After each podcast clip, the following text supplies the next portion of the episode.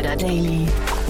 Nachmittagsupdate. So, herzlich willkommen nochmal zurück zu Startup Insider Daily. Ich habe es heute Vormittag ja angekündigt, wir haben einen Superstar zu Gast. Ich freue mich extrem, dass er hier ist. Wir haben lange versucht, diesen Termin zu finden. Es ging ein paar Mal hin und her und Christian hat aus vertretbaren Gründen wirklich mehrfach den Termin verschoben. Äh, ist gar nicht schlimm, sondern im Gegenteil. Das hat dazu geführt, dass er zwischenzeitlich bei OMR im Podcast war. Auch das ist kein Problem, denn das hat mir die Möglichkeit gegeben, die Dinge nicht nochmal anzusprechen, die dort schon besprochen wurden, sondern wir haben darauf aufgebaut und haben viele andere Themen besprochen, die, glaube ich, nicht minder spannend sind. Also von daher, wir verlinken den OMR-Podcast, ist auch eine klare Hörempfehlung. Wer also mehr über die Geschichte von Wunderlist und sechs Wunderkinder erfahren möchte oder auch den Werdegang von Christian, das hört man dort. Und ansonsten geht es jetzt hier mitten ins Eingemachte. Es geht auch sofort los. Jetzt kommen nur noch ganz kurz die Verbraucherhinweise. Startup Insider Daily. Interview. Also ich freue mich auch sehr, Christian Reber. Ich müsste eigentlich richtig sagen, Christian Reber Prevot ist hier, ne? Äh, von, von Pitch. Hallo Christian. Vielen lieben Dank. Ja. Äh, freue mich sehr dabei zu sein. Genau, für Familie Reber Prevot ist sozusagen unser Familienname und in der Öffentlichkeit halt immer noch Christian Reber irgendwie, aber. Genau, ich wollte gerade sagen, es ist ja ein gut geführter Markenname inzwischen in der Berliner Startup-Szene. Den darf man auch nicht so einfach ändern. Ne? genau, äh, so war die Idee. Twitter-Handle ändern war zu aufwendig. Insofern, äh, insofern ist für die Öffentlichkeit immer noch Christian Reber. Ja, cool. Und äh, Christian, ich freue mich wirklich sehr, dass wir sprechen. Wir haben es jetzt, glaube ich, seit Mai versucht, ja, und dann gab es verschiedenste mhm. Gründe, Urlaubszeit und äh, gesundheitliche Themen und so weiter, die uns immer wieder mhm. mal beide davon abgehalten haben. Jetzt sprechen wir endlich. Jetzt gab es einen OMR-Podcast mit dir gerade. Und ähm, wir werden den verlinken. Ich werde versuchen, nicht zu viel darauf einzugehen, weil da hast du wirklich sehr, sehr viel auch schon, schon erzählt. Ich werde eher ein bisschen darauf aufbauen, glaube ich, äh, versuchen mit dir noch zu sprechen. Ähm, mhm. Aber vielleicht trotzdem mal ganz kurz zu deiner Vita. Wir beide haben uns kennengelernt, da hast du sechs, sechs Wunderkinder aufgebaut. Da habe ich dich äh, auch mal im Büro besucht und war total beeindruckt. Vielleicht willst du mal ganz kurz nochmal erzählen, was ihr da gemacht habt und äh, ja, vielleicht, also ne, einfach mal so die, die, der kurze historische Abriss in zwei Minuten. Mhm, also Sechs Wunderkinder war die Firma hinter Wunderlist. Ähm, wir hatten damals äh, uns 2010 gegründet und ähm, quasi äh, Evernote für Task Management entwickelt. Unsere, ähm, erste, war unser erstes großes Startup. Damals Sequoia, Thrive Capital, Earlybird, Hightech Gründerfonds als Investoren und hatten die Firma 2015 an äh, Microsoft verkauft. Wunderlist war dann zum Schluss, äh, hatte ungefähr 16 Millionen registrierte Nutzer, wenn ich mich recht entsinne, ähm, und war immer noch tatsächlich in der Anfangsphase. Ähm, war aber damals so der richtige Zeitpunkt für uns als Team, einfach mal eine Pause zu machen, das Produkt an eine andere Firma zu übergeben und dann mal zu schauen, äh, ob's, ob's noch, ob, ob es uns nochmal in eine neue Gründung treibt oder nicht. Mhm. Die Zeit bei Microsoft würde ich jetzt mal überspringen. Wie gesagt, die, da verweise ich einfach auf den OMR-Podcast. Mhm. Aber vielleicht nochmal, jetzt bist du ja de facto Serienunternehmer, äh, bist jetzt mit dem zweiten Startup am Start, äh, Pitch oder eigentlich dein drittes Startup schon, aber also das, das zweite, was man jetzt so in der, in der Größe wahrnimmt. Äh, Pitch und vielleicht kannst du nochmal kurz beschreiben, die Zeit davor, also bei, bei Sechs Wunderkinder, wie hat dich das denn geprägt als Unternehmer? Wie hat dich das verändert? Also die Zeit während, äh, während Sechs Wunderkinder meinst ja, du? Ja, genau. Also wie verändert man sich da ähm, im Vergleich, also zu davor? Ihr, ihr seid ja mehr oder weniger zufällig da reingestolpert, habe ich verstanden. Ihr wolltet ja eigentlich eine Agentur gründen, ne? Genau, also wir hatten äh, tatsächlich eine Design- und Webagentur für knapp drei Jahre und äh, bei uns gingen mehrere Kunden gleichzeitig insolvent und äh, mein Background ist quasi Softwareentwicklung schon immer ähm, und für mich war immer spannend, Software zu entwickeln für potenziell Millionen von Kunden und die dann quasi global zu verkaufen, zu vertreiben.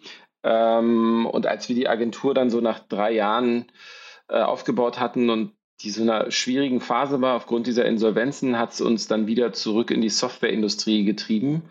Ähm, und man verändert sich ja völlig. Also äh, für mich als Gründer war Wunderlist so die erste, erste Gründungserfahrung mit Venture Capital, äh, mit Investoren, äh, mit einem größeren Team. Wir waren ja zu der Agenturzeit so maximal irgendwie 15 bis 20 Personen äh, immer von Projekt zu Projekt. Und äh, Wunderlist war zum Schluss äh, ungefähr ja, so 70 Mitarbeiter groß. Ähm, und äh, man lernt halt eine Menge. Ne? Man, man lernt, wie, wie die Venture-Welt so funktioniert, wie man Produkte launcht, veröffentlicht, skaliert, ähm, immer mehr Finanzierung einsammelt, immer mehr Umsatz macht, ähm, Software global vertreibt und so weiter.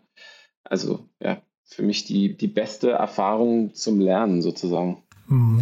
Ja, ich frage auch deswegen ein bisschen, ich habe dich ja dann in den Anfangstagen von Pitch noch, äh, da haben wir damals noch Berlin Valley gemacht, habe ich dich mal im Büro besucht und da, da konntest du, glaube ich, über die Finanzierungsrunden noch nicht richtig sprechen, hattest mir aber so ein bisschen unter der Hand gesagt, äh, dass du eigentlich, glaube ich, einen de facto Blanko-Check von äh, Blue, Blue Yard bekommen hast, ne?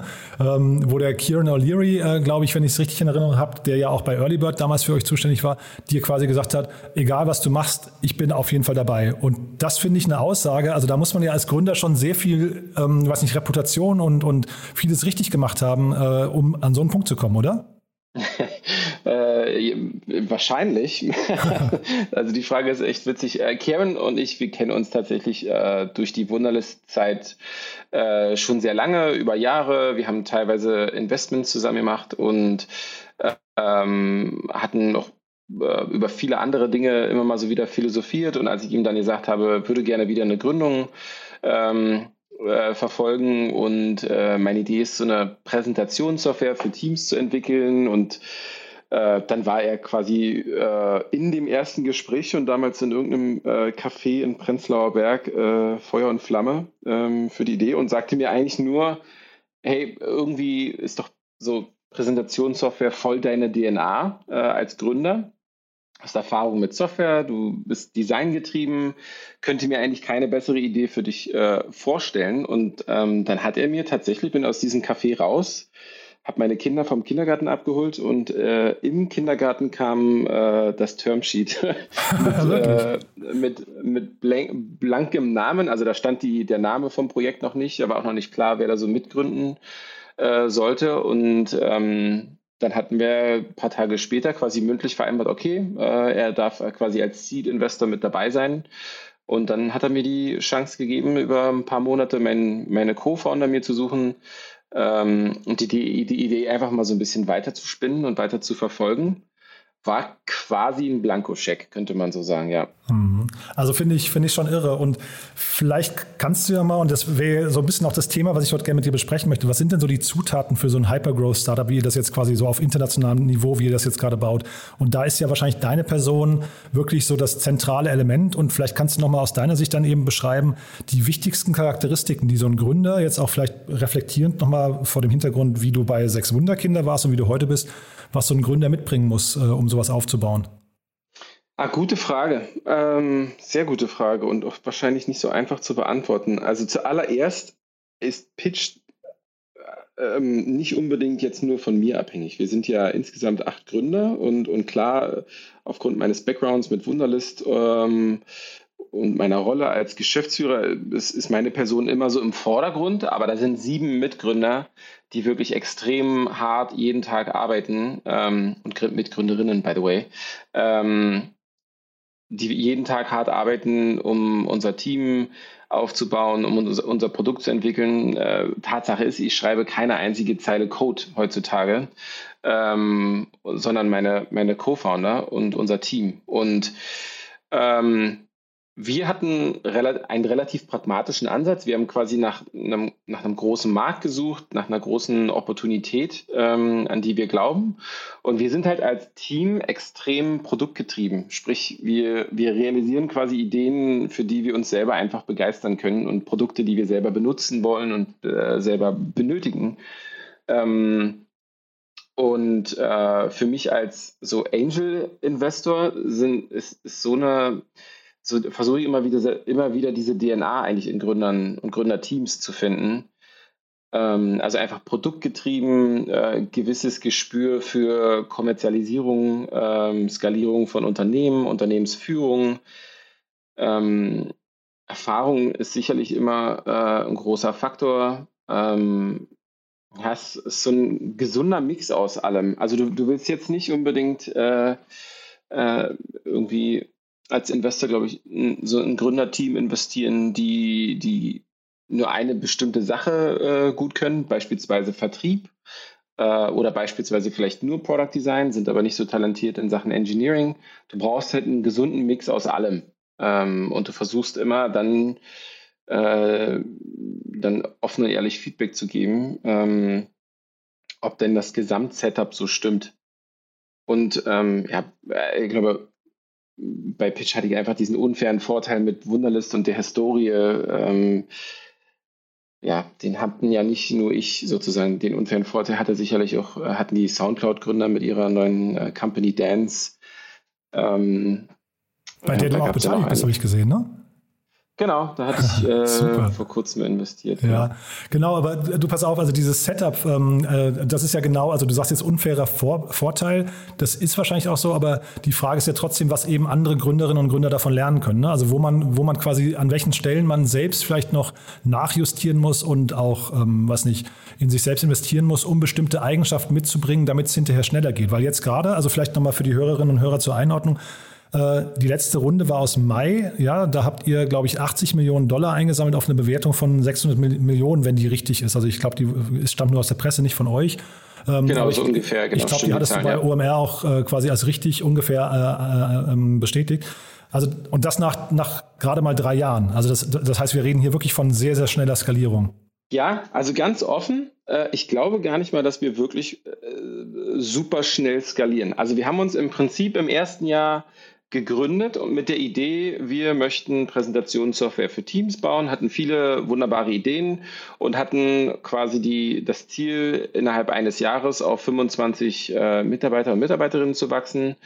Ähm, wir sind dann im Jahr darauf auf 50 Mitarbeiter gewachsen. Jetzt in diesem Jahr, äh, sorry, im letzten Jahr waren wir bei 100 und in diesem Jahr werden wir irgendwo bei 100, 160, 170 äh, Mitarbeitern sein.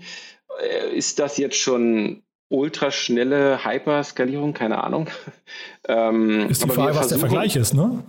Genau, muss man jetzt einfach überlegen, womit, womit vergleicht äh, man. Ähm, also, äh, prinzipiell als, als Gründer ist mein Ansatz immer go big or go home. Sprich, äh, wenn ich mich für so eine Idee ähm, committe und wirklich sage, okay, let's do this, dann halt richtig. Dann wirklich mit äh, möglichst viel Kapital einsammeln um die Software äh, schnell zu entwickeln, um das Team schnell zu skalieren.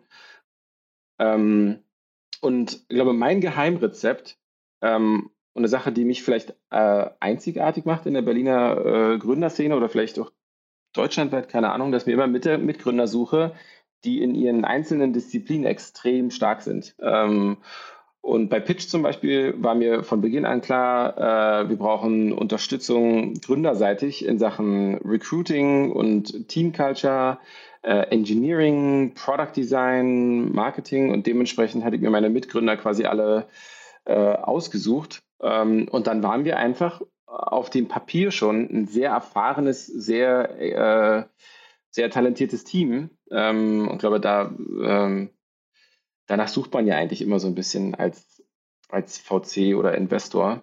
Ähm, zudem ist der Markt für Präsentationssoftware an sich natürlich gigantisch. Ja. PowerPoint beispielsweise hat über eine Milliarde Installationen. Und wenn du da äh, langfristig mit Pitch vielleicht 10% Marktanteil gewinnst, dann hast du potenziell 100 Millionen Nutzer. Und insofern ähm, haben wir von Beginn an äh, versucht, einen Markt zu adressieren, bei dem es quasi keine Fragezeichen bezüglich Marktgröße gibt. Ähm, und dann muss man im Prinzip nur noch eine echt starke Produktvision mitbringen und die scheint ja echt vielen gut zu gefallen. Also nicht nur auf der Investorenseite, sondern einfach auf Kundenseite ähm, sind wir eigentlich relativ, relativ stark schon unterwegs. Mhm. Ja, als du im OMR-Podcast darüber gesprochen hast, ähm, wie ihr euch oder wie du dir das Themenfeld ausgesucht hast, das klang für mich fast so ein bisschen wie so ein Computerspiel. Da sitzt jemand und sagt, okay, ich brauche hier noch ein Level härter und noch ein, noch, eine, noch ein Spielfeld größer, ja, weil ich da irgendwie jetzt lange irgendwie bauen möchte und dann möchte ich aber auch so der, den ultimativen gewinnen. So klang das für mich so ein bisschen. ähm, ja, wahrscheinlich schon ein bisschen. Also äh, meine Ambition ist tatsächlich, ähm, eine globale Firma zu bauen aus Berlin heraus, die sehr produkt- und designgetrieben ist und einfach international Erfolg hat. Ähm, und für mich, äh, für mich war damals nicht das Produkt unbedingt entscheidend, sondern eher die Art der Firma, die wir hier wirklich entwickeln. Und mein Background ist halt Softwareentwicklung. Insofern habe ich halt für mich überlegt, okay, wo können wir denn unsere, unsere Skills und unsere Erfahrungen einbringen? Also Produktdesign äh, und, und Softwareentwickler und da war der, war die Opportunität Präsentationssoftware einfach da in dem Moment. Ähm, aber wir hatten auch durchaus auch andere Ideen, äh, die wir dann aber einfach nicht mehr erfolgt hatten, äh, verfolgt hatten. Wir hatten zum Beispiel über Recruiting-Software nachgedacht. Ähm, also die anderen Ideen fallen mir gerade alle nicht so ein, aber die waren alle nicht so spannend wie Pitch. Hm. Ja, ist ja auch gut, dass sie nicht mehr ähm, präsent sind. Du willst dich ja fokussieren, ne? Genau, genau. Ja, ja. und tatsächlich, wir hatten auch überlegt, ähm, sollte man jetzt nach so einem Exit mit äh, Wunderlist vielleicht irgendwie ambitioniertere Themen angehen. Ähm, ich hatte zum Beispiel irgendwann mal in, in Lilium investiert, glaube in dem Jahr, wo wir, wo wir Wunderlist verkauft haben, ähm, so ein Team aus, aus München, die bauen elektrische, elektrische Jets, die vertikal starten und landen können. Ähm, hat super ambitionierte Unternehmung, ähm, aber da ist halt überhaupt, da, da besitze ich halt keine Kompetenz. Ja, und insofern, Schuster, bleib bei deinen Leisten. Ähm, und ja, habe einfach für mich eine, eine, eine, Kategorie gesucht, die mich excited hat und ähm, in der ich viel Potenzial gesehen habe. Hm. Jetzt hast du gerade gesagt, äh, du hast dir ein ganzes Team an Co-Gründern äh, Co äh, gesucht. Ihr seid zu acht insgesamt. Das ist ja auch sehr ungewöhnlich. Vielleicht kannst du mal beschreiben, wie das im Alltag funktioniert, weil das finde ich ja, also der, der Ansatz ist super spannend, aber zeitgleich ist das auch ein demokratisches, ähm, weiß nicht, Zusammentreffen oder heißt es immer, also äh, König Christian und daneben dann äh, sieben, sieben, die quasi mitmachen dürfen? Äh, ja, ist natürlich schwierig dafür, äh, wenn, wenn du jetzt nur mich dazu hörst. Aber ich glaube, wir sind, wir funktionieren als Team extrem gut. Ähm, sprich, wir äh, wir haben nicht irgendwie große kritische Entscheidungen auf äh, täglicher Basis. Also wir setzen uns jetzt nicht regelmäßig zusammen und müssen kritische Entscheidungen treffen, sondern wir wissen ja, dass unsere, unsere Vision als Produkt, da sind wir halt von Tag eins an ähm, aligned. Wir wissen genau, was wir entwickeln wollen und wir diskutieren eigentlich nur Woche für Woche, äh, wie wir unsere Firma aufbauen wollen, äh, wie schnell wir skalieren wollen, in welche äh, neuen Features wir ähm, äh, investieren wollen. Und ähm, da ist der Prozess äh, eigentlich relativ ähm, ja, demokratisch ähm, und auch fair. Also jeder kann da, kann da stark seine Meinung äußern.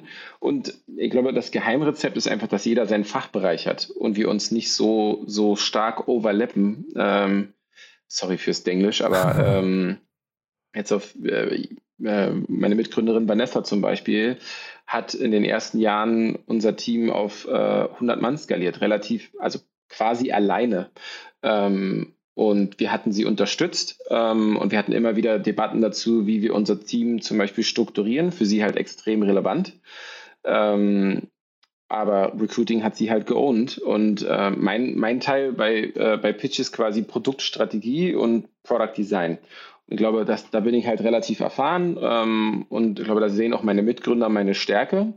Ähm, und ich mische mich halt in, in, Softwareentwicklung relativ wenig ein, also wirklich rein Engineering. Da machen meine Co-Founder einfach die Entscheidungen und ähm, werden da relativ selten von mir äh, zur Seite gedrängt oder so. Also ja, tatsächlich relativ demokratisch. Mhm. Und Co-Founder und dann jetzt vielleicht auch Investoren ist nochmal eine gute Brücke, glaube ich, weil ich habe ein Zitat aus unserem letzten Interview in Erinnerung, da hast du, ähm, äh, also retrospektiv zu sechs Wunderkinder, hast du nochmal erzählt, Sequoia, das, ihr wart das erste Investment von Sequoia hier in Deutschland mhm. und bei, bei dir im Board war Michael Morris und da warst du erst so, was für ein Ritterschlag? Und hast dann aber erzählt, dass der dich einmal total angebrüllt hat. Ne? So richtig, das war so richtiger, also vielleicht kannst du das nochmal beschreiben und hast dann äh, eben den, den spannenden Satz gesagt, choose your partners wisely. Ne? Hast gesagt, also quasi, man muss wirklich genau hingucken, wen holt man sich da ins Boot. Und das gilt ja, also vielleicht kannst du mal diese Kriterien, also sowohl für Co-Founder als auch für Investoren mal kurz beschreiben. Ja, also ähm, die Erfahrung mit Mike Moritz äh, war tatsächlich echt spannend. Ähm, weil, äh, wie du gerade sagtest, für mich war, war so ein Investment von Sequoia zu bekommen tatsächlich ein, ein großer Ritterschlag. Und by the way, äh, arbeitet heute noch mit Sequoia zusammen. also äh, ne, da, da, da, ist, da ist jetzt nicht unbedingt verbrannte Erde. Man respektiert sich total, aber ähm, Michael hatte damals so eine, so eine der hatte einfach eine, eine, andere Ansicht. Also wir hatten damals Wunderlist äh, eine neue Version entwickelt und hatten das Produkt über irgendwie acht, neun Monate komplett neu entwickelt. Und ähm, als wir die Software veröffentlicht hatten, ähm, war die Grunderneuerung quasi, dass die Software in Echtzeit synchronisiert hat. Sprich, du hast Aufgaben auf dem iPhone erstellt, äh, also Tasks auf dem iPhone erstellt, die dann gleichzeitig auf dem Mac, auf dem im Web äh, und auf anderen Plattformen erschienen. Ähm, und du konntest quasi komplett synchron arbeiten, um ohne manuell zu synchronisieren. Und wir hatten relativ viel Marketingmaterial dafür entwickelt und äh, äh, Michael hatte die Ansicht, dass den äh, Nutzern äh, einen Echtzeit-Sync, also eine Echtzeit-Synchronisierung zu verkaufen, äh, relativ dämlich ist. Also, er, er nannte damals, er sagte damals zu mir, das ist ja wie Menschen zu verkaufen, dass sie Luft atmen. Ähm, ähm, und er war halt, er hatte eine klare Meinung und er hat mich da tatsächlich äh, für 30 Minuten vor meinem Board äh, mal kurz äh, äh zurechtgerückt ähm, und war für mich als irgendwie 28-Jähriger oder so eine echt harte Erfahrung, weil ich nicht genau wusste, wie gehe ich denn jetzt mit so einem Feedback von einem Investor um. Mhm. Ähm, und äh, ja, musste da mal kurz in mich kehren und habe versucht zu verstehen, äh, ist dieses Feedback jetzt für mich relevant? Muss ich da jetzt sofort darauf reagieren? Mache ich vielleicht operativ jetzt extrem große Fehler? Habe es dann tatsächlich ignoriert, habe Wunderlist veröffentlicht und ähm, am Ende hat Microsoft Wunderlist nur akquiriert, weil wir die beste äh, Technologie hatten. Also wirklich diese Echtzeit-Synchronisierung war quasi die primäre Kaufentscheidung hinter, okay, cool. äh, hinter Microsoft. Also ja. die Wette hat funktioniert. Michael hat mir eine extrem respektvolle Nachricht dann nochmal geschickt, dass er meinen Instinkt total wertschätzt und ähm, also auch, auch dann, groß, oder? Genau, also ich glaube, diese, man hat diese Momente einfach immer mal wieder. Ähm, Frank Thelen zum Beispiel hatte mich mal irgendwann, äh, der war ja Investor bei Wunderlist, mal angerufen und hat zu mir mal gesagt, ah, ich verkaufe jetzt alle meine Anteile in Wunderlist. Ich glaube nicht mehr dran. ähm, und dann habe ich ihm gesagt, ja, ja, warte mal noch ein bisschen, äh, mach dir mal keine Sorgen. Ähm, und so eine, man, also man muss einfach als, als Gründer und Gründerin total kompatibel für ähm, direkte Kritik sein. Und ob die jetzt richtig oder falsch ist, muss man am Ende des Tages irgendwie einordnen können. Und du musst halt deine Partner wirklich äh, äh, ähm, ja, strategisch wählen. Ähm, und ja, Sequoia, wie gesagt, äh, habe tatsächlich mit dem Team danach auch mal über diese Erfahrung gesprochen, äh, dass es für mich als Gründer auch echt hart war und ich das nicht nur lustig fand. Ähm, und da hatte man sich super professionell äh, dazu verständigt. Äh, wie gesagt, ich erzähle das auch äh, ohne Probleme, weil es ja mein, ist ja sozusagen die Wahrheit aus meinem Leben sozusagen. Ähm, aber wir partnern heute immer noch äh, und, und Sequoia ist immer noch eine tolle Brand. Insofern habe ich da jetzt keine, keine Bad Feelings. Ähm, ja, man muss einfach sich als Gründer sehr viel Gedanken machen und Referenzen einholen von anderen Portfoliounternehmen, um, um genau zu verstehen, welchen Partner bekommt man, jetzt, äh, kommt, bekommt man denn da für potenziell fünf bis zehn Jahre äh, Unternehmensaufbau mit an Bord, ähm, um da nicht nachträglich echt große, große Diskussionen zu führen, die eventuell nicht zielführend sind. Hm.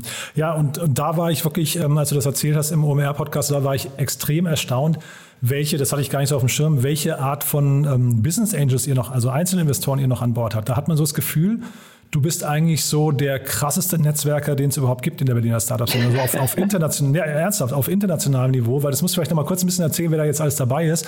Und da habe ich mich gefragt, ob das wirklich so auch vielleicht ein sehr strategisches Element hat, weil viele von denen dann schon wieder quasi Wegbereiter sind für die nächste Finanzierungsrunde, ob die dann auch den Weg zu Tiger Global oder so dann äh, geebnet mhm. haben und sowas. Also vielleicht kannst du da mal eben beschreiben, wie du da vorgehst, also was davon strategisch, was einfach nur Sympathie ist und dann vielleicht eben auch nach welchen Kriterien du jetzt die Investoren ausgesucht hast.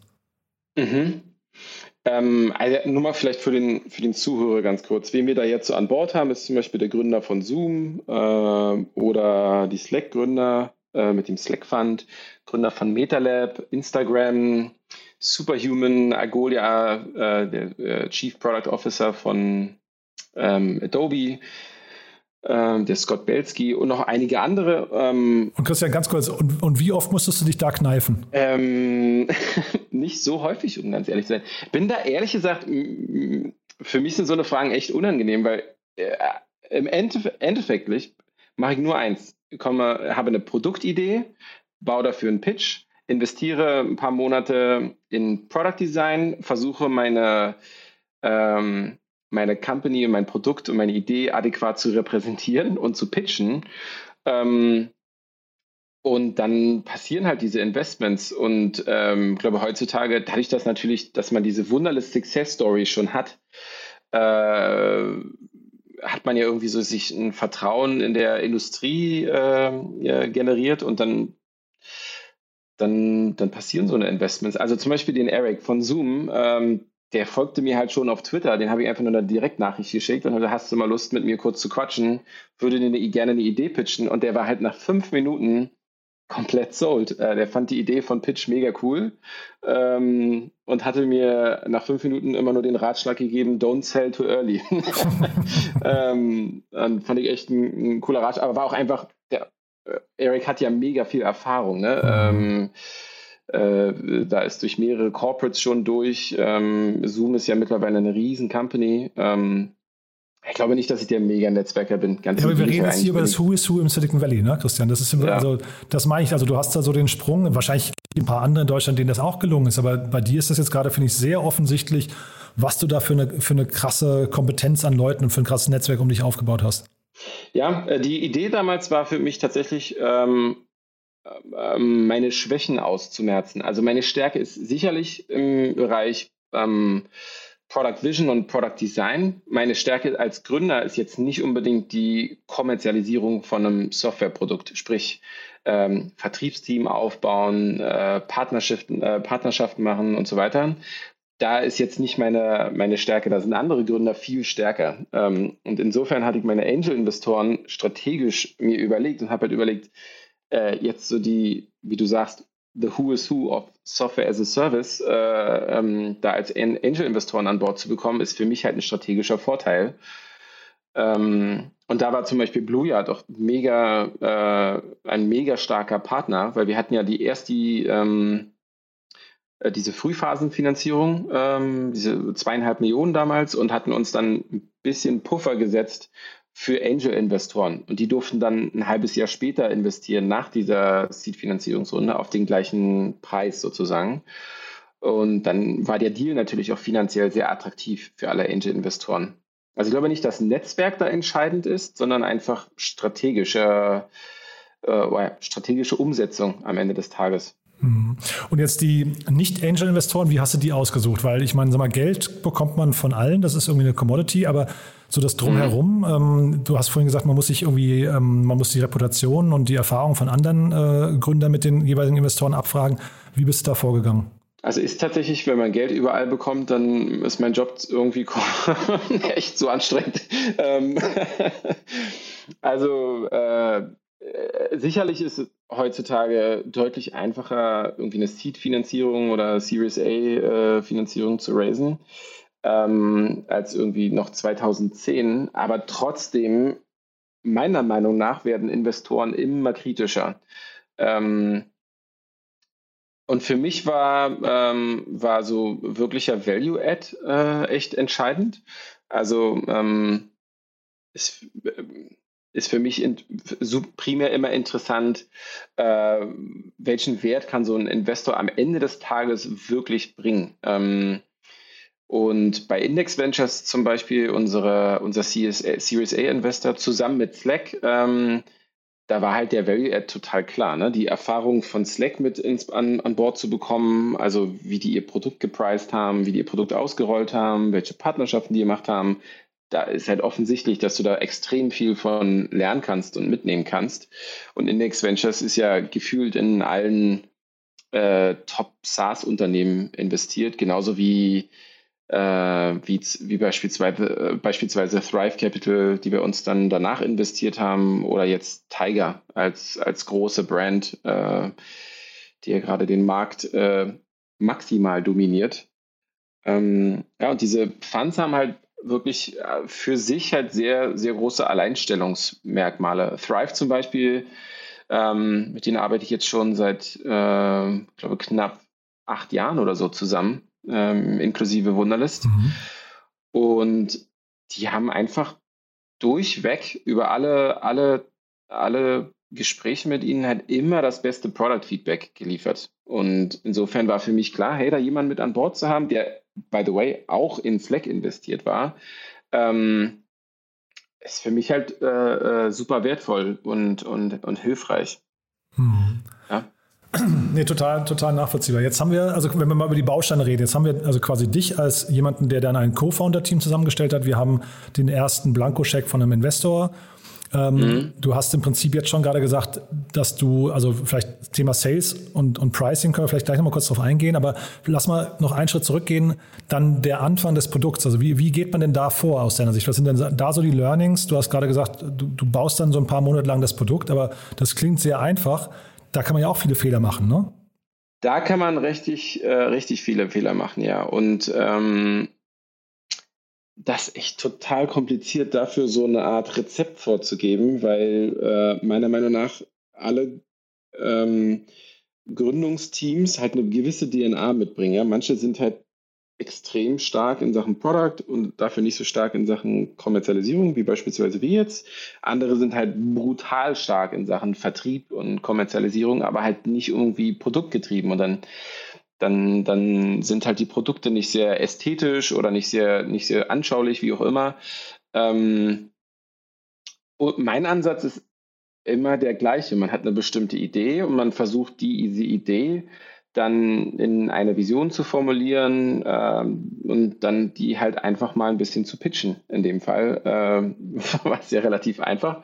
Ähm, und äh, ja, man testet es einfach. Also äh, die, die Story war eigentlich ganz witzig. Ähm, hatte meine, meine, meine Mitgründer, ja, wir kannten uns ja schon sehr, sehr lange ähm, durch Wunderlist und ich hatte ihnen eigentlich nur gesagt, ich würde gerne wieder, ähm, wieder gründen meine Idee ist so eine Präsentationssoftware auf Webbasis, äh, wo man so Echtzeitdaten mit integrieren kann ähm, und eine, eine, Plattform drumherum aufbauen kann, wo man die Präsentation dann auch teilen kann. Aber ich glaube, die Idee ist schlecht. so, war mein, so war mein ursprünglicher Pitch tatsächlich. Ähm, weil ich nicht genau wusste, hä, wie soll man denn damit irgendwie äh, tatsächlich irgendwie in den Wettbewerb mit PowerPoint gehen können und so weiter. Und dann war mein Ansatz, lass uns einfach mal ausprobieren und dann drei bis sechs Monate lang ähm, versuchen, die Software zu designen, vielleicht mal ein Prototyp zu entwickeln und dann haben wir wirklich zu fünf oder sechs ähm, so eine Alpha-Version entwickelt. Ähm, und dann war uns nach drei, vier Monaten glasklar, dass Pitch eine Riesenmöglichkeit ist, dass du da ein super, äh, äh, super Business drauf äh, aufbauen kannst, äh, wirklich ein Produkt mit potenziell äh, Millionen Nutzern aufbauen kannst, also wirklich auch unsere Stärke ausspielen kannst, die wir schon mit Wunderlist jetzt einmal hatten, ausspielen hätten, konnten. Ähm, ähm, und ja, dass der Markt quasi bereit dafür ist. Ähm, letzten Endes hast du ja nie die Garantie, egal wie erfahren du bist. Ähm, äh, insofern ist jedes äh, Startup irgendwie hochriskant, aber ja, so ist immer unser Ansatz. Früh mit einer Idee beginnen, einfach, einfach anfangen, umsetzen, sich ein Gründungsteam suchen, und dann ausprobieren. Mhm. Und aus deiner Sicht, also wenn ich es richtig verstehe, du bist ja total designgetrieben. Ne? Wie wichtig ist es denn aus deiner Sicht, sehr früh einen guten Designer an Bord zu haben? Also wenn du eine, kommt immer so ein bisschen drauf an, wie du dein, was für eine Firma du eigentlich aufbauen möchtest. Also wenn du jetzt beispielsweise Product-led Software ähm, entwickeln möchtest, also wirklich ein Softwareprodukt, das sich quasi von selbst vertreibt, äh, weil die Nutzer äh, super zufrieden sind und die, die, die Software quasi viral äh, teilen, dann glaube ich, ist es schon äh, absolut kritisch, dass du, dass du Design-Co-Founder vom ersten Tag an hast, mit dem du idealerweise schon lange, lange zusammenarbeitest und die das Talent halt super einschätzen kannst. Ähm, mich fragen immer wieder äh, andere Gründer und CEOs, äh, hey, gib uns mal Tipps, wie wir so, wie wir äh, wir sind relativ stark Enterprise-led, also wirklich kommerziell, äh, kommerziell getrieben. Wir wollen jetzt mehr produktgetrieben werden. Wie können wir da den Shift äh, tatsächlich erreichen? I don't know, to be honest. Ähm, weil wir sind halt so. Wir sind halt Software-Nerds. Ähm, also wenn du meinen mein Desk sehen würdest, ja, hier steht jedes latest, äh, jedes neueste Gadget von Microsoft, Apple, äh, und Google und so weiter rum und ich kenne halt alle neuesten Devices und Technologien und bin halt total Software verliebt.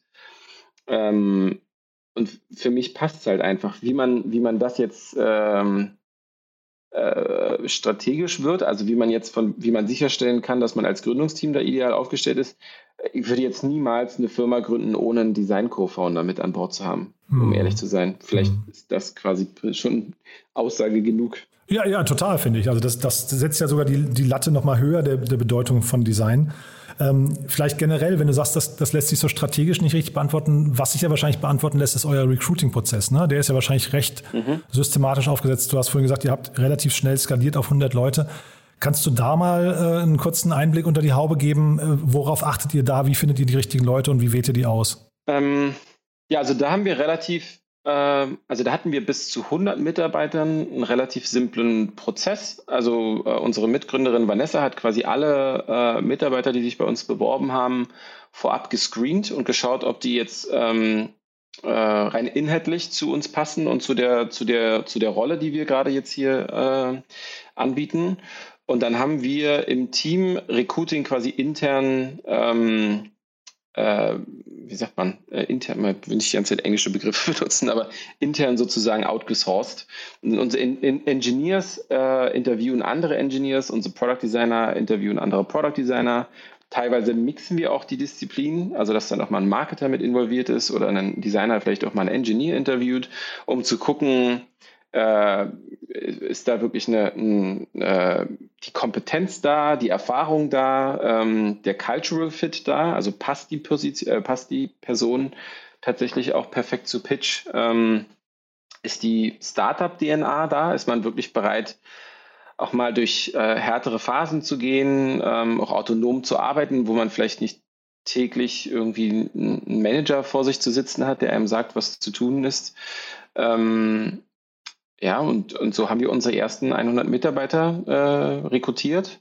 Und seitdem haben wir dann einfach nur angefangen, uns ein, ein extra Team aufzubauen. Ähm, da hat unsere Mitgründerin äh, Vanessa quasi jetzt gerade äh, die Rolle abgegeben für äh, Talent Acquisition oder Recruiting.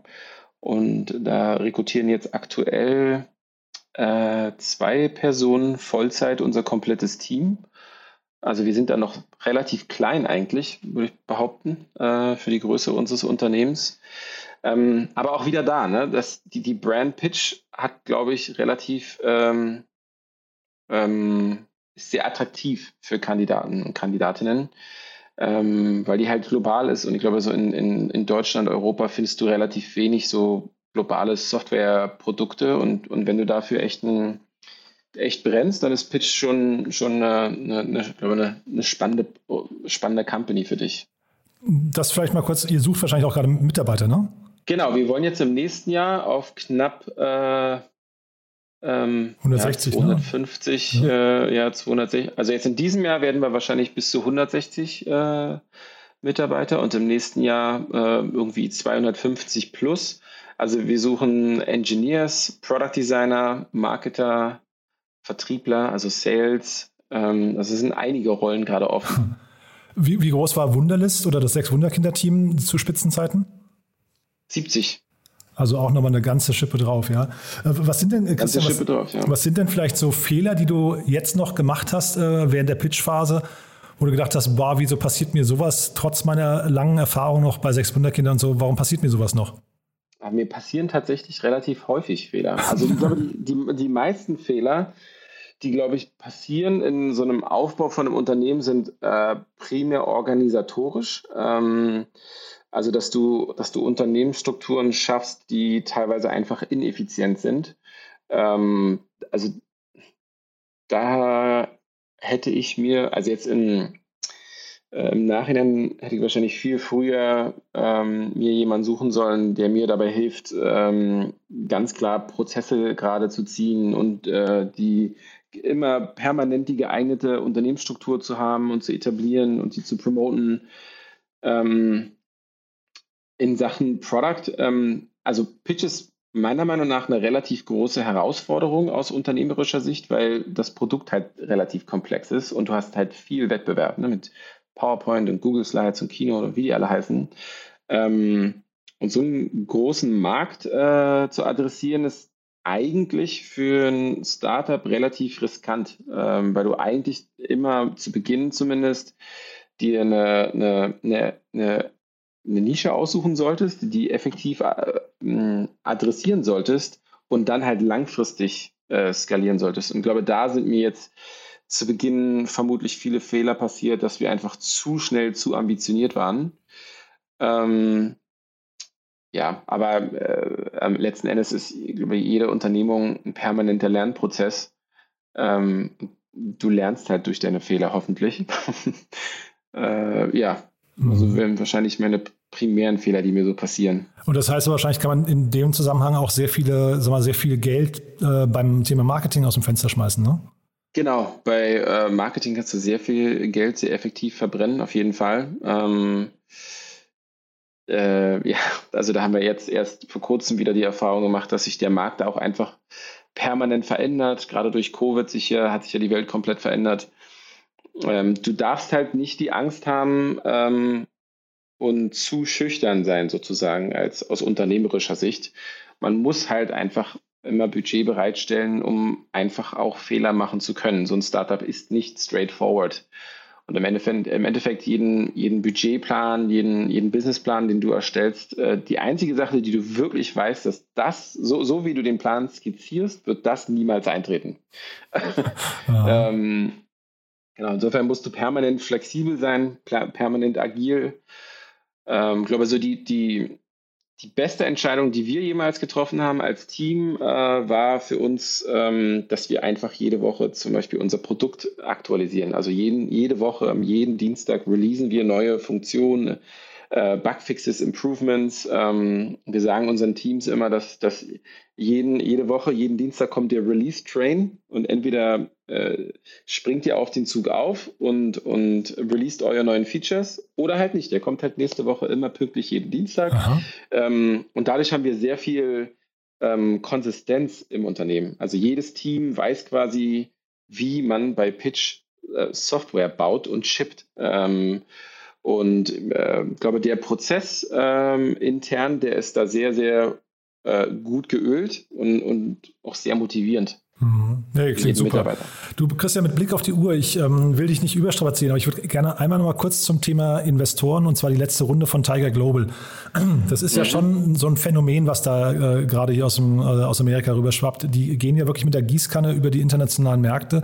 Kannst du vielleicht noch mal kurz beschreiben, wie sich das anfühlt? Wie, wie nahbar sind die eigentlich? Also wie nah dran auch an euch? Und es gibt ja in, in Deutschland ein paar Startups, bei denen die investiert haben. Also ich habe Contentful gesehen, dann hatte ich jetzt gerade Benedikt Sauter hier von, von Central. Äh, ich mhm. glaube, Joker sind sie auch investiert. Also äh, ist man dann, hat man da vielleicht auch so einen, weiß nicht, so einen, so einen kleinen Club, wo man sich austauscht, wie man mit Tiger Global umgeht? Ähm, also den, äh, vielleicht existiert der Club, mir ist er nicht bekannt.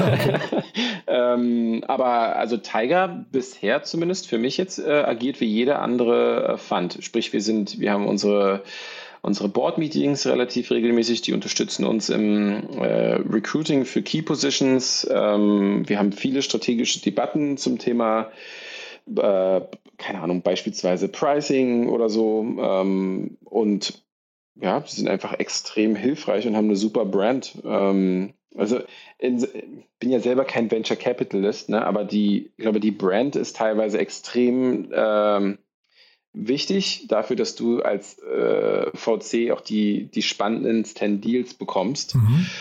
Und ich glaube, da ist einfach die Strategie, Tiger aus dem, aus dem Nichts quasi äh, sehr schnell sehr bekannt zu machen, ähm, um dann langfristig davon zu benefiten. Und ich glaube, die Strategie funktioniert doch sehr gut. Und würdest du sagen, die zahlen höhere Ticketpreise und tatsächlich auch, dass, das, dass die Due Diligence schneller geht als bei anderen?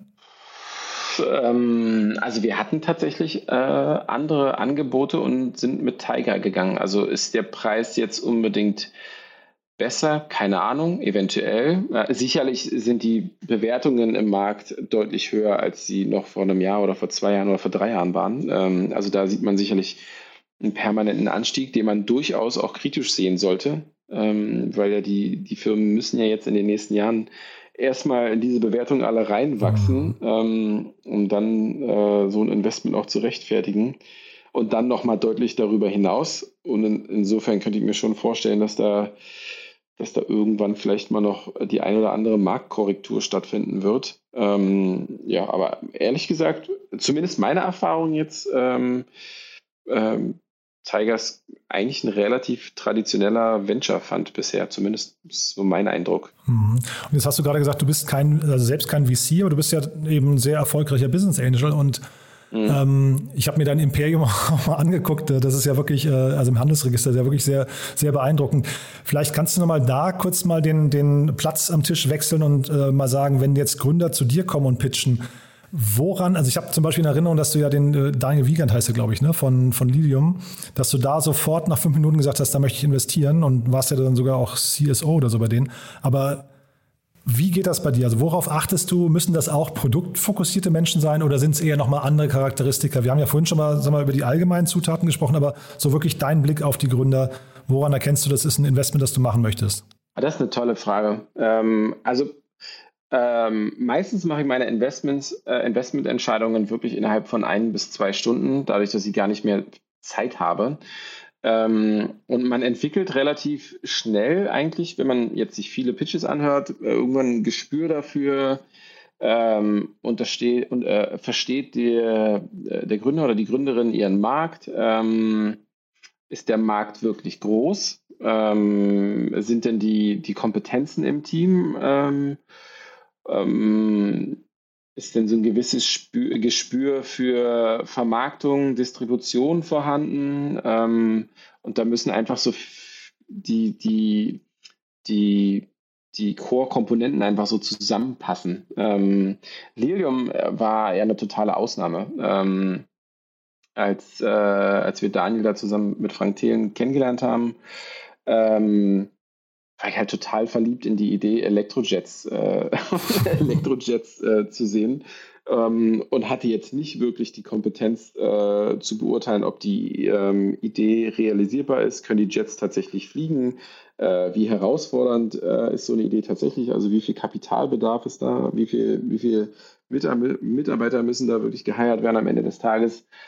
Ähm, heißt, für mich ist als Investor ähm, auch eine Sache übrigens, die ich von Sequoia gelernt habe, relativ viel, äh, stark. Äh, äh, für, ich bin instinktgetriebener Gründer und instinktgetriebener Investor. Sprich, wenn mich eine Idee überzeugt und mir, mir äh, der Gründer oder die Gründerin äh, gefällt sozusagen, dann mache ich auch einfach meine Investmententscheidung relativ schnell. Ähm, mir sind vielleicht auch noch ein bisschen Referenzen auch nochmal hier und da wichtig. Also woher kenne ich die Person jetzt und kenne ich vielleicht irgendwen aus dem Umfeld, der für, die, für den Gründer oder die Gründerin gearbeitet hat, ähm, um so ein bisschen zu checken, ob der Background auch passt und ob da nicht irgendwie Sachen mal in der Vergangenheit passiert sind, die nicht so schön sind. Ähm, ja, also meine bisher erfolgreichsten Investments sind wahrscheinlich Lilium oder Accentral oder Notion aus äh, aus den USA. Notion war ebenfalls Produkt gesehen, Gründer kennengelernt und nach einer halben Stunde war für mich total klar, wow, äh, könnte eine echt große Company werden. Also let's do this. ja, super. Christian, also es macht wirklich großen, großen Spaß. Ich würde mich freuen, wenn wir das einfach vielleicht in einem Jahr oder so nochmal wiederholen und dann einfach nochmal über die Sehr nächste gerne. Phase von Pitch sprechen. Und dann gibt es bestimmt noch eine ganze Reihe an anderen tollen Fragen. Äh, wie gesagt, mit Verweis auf den OMR-Podcast wollte ich jetzt ein paar Sachen auch nicht wiederholen. Aber ich mhm. fand es super spannend, was du erzählt hast. Und äh, danke, dass du das alles geteilt hast. Haben wir aus deiner Sicht was Wichtiges vergessen? Nein, glaube nicht. Ja. Also dann weiterhin viel, viel Erfolg. Äh, mega Vielen cool, was Dank. du da baust. Und äh, ich würde mich natürlich auch freuen, wenn sich ein paar Leute bei euch bewerben. Aber da muss man sich wahrscheinlich auch nicht so viel Gedanken machen. Das wird schon klappen. Ne? Danke sehr. Vielen lieben Dank. Startup Insider Daily. Der tägliche Nachrichtenpodcast der deutschen Startup-Szene. So, das war's für heute. Das war Christian Reber von Pitch. Ich hoffe, es hat euch Spaß gemacht. Ich fand es ein super spannendes Gespräch. Wie immer die Bitte an euch, empfehlt das gerne weiter. Ihr kennt bestimmt Menschen, die diesen Podcast hören sollten. Ist ja, wie gesagt, eine ganz besondere Folge, bei der man einfach sehr viel lernen kann.